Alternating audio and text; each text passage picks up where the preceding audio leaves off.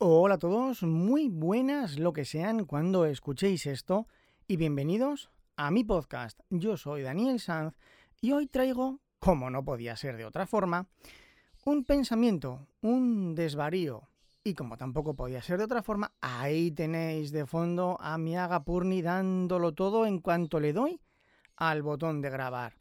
Estoy seguro de que se escucha, pero bueno, espero que tampoco moleste porque como digo, este podcast no se edita.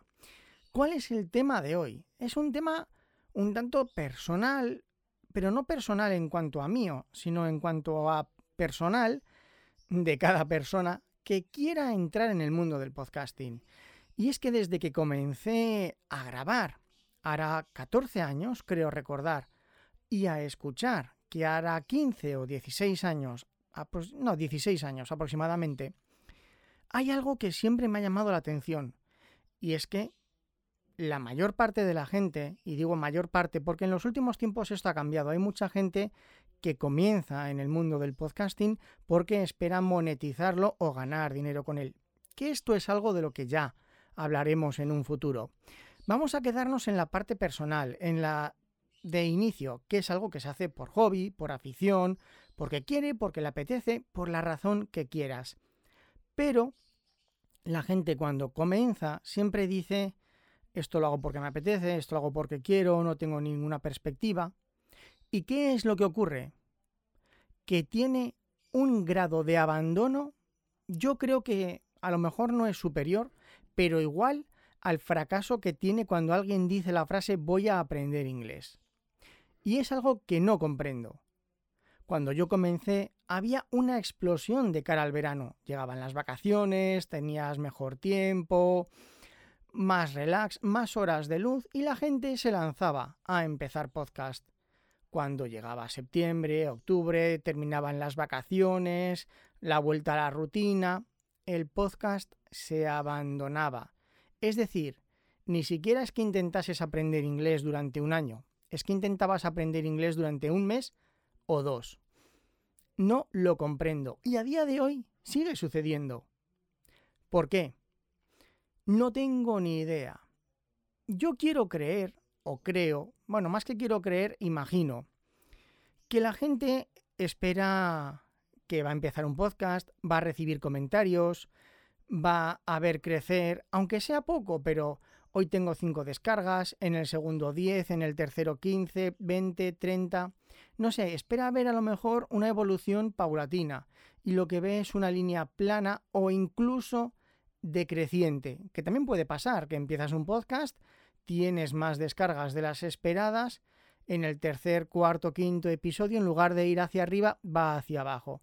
No tengo ni idea. La cuestión es la misma.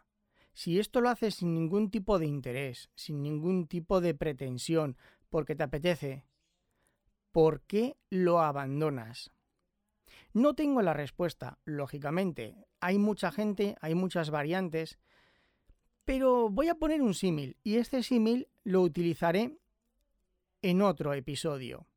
Si una persona empieza a hacer deporte, da igual que sea correr, levantar pesas o ir en bici, si es correr o ir en bici, a lo mejor hace X kilómetros en X tiempo y espera ver una evolución.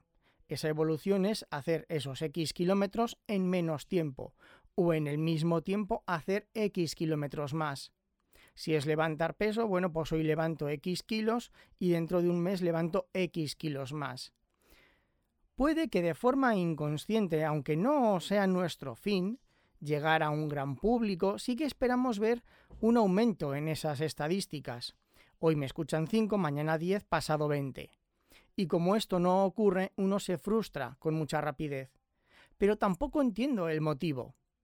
¿Qué cuesta grabar un podcast? Sentarte en tu casa o por la calle, de camino al trabajo, grabarte y subirlo a una plataforma que a día de hoy, a día de hoy, hay infinidad, son gratuitas y encima funcionan de lujo. Que cuando yo empecé tenías que subirlo a archivo ORG, copiar la dirección, crear un feed a mano, incrustarlo, enviarlo. O sea, era una odisea. A día de hoy, en dos clics tienes un podcast publicado.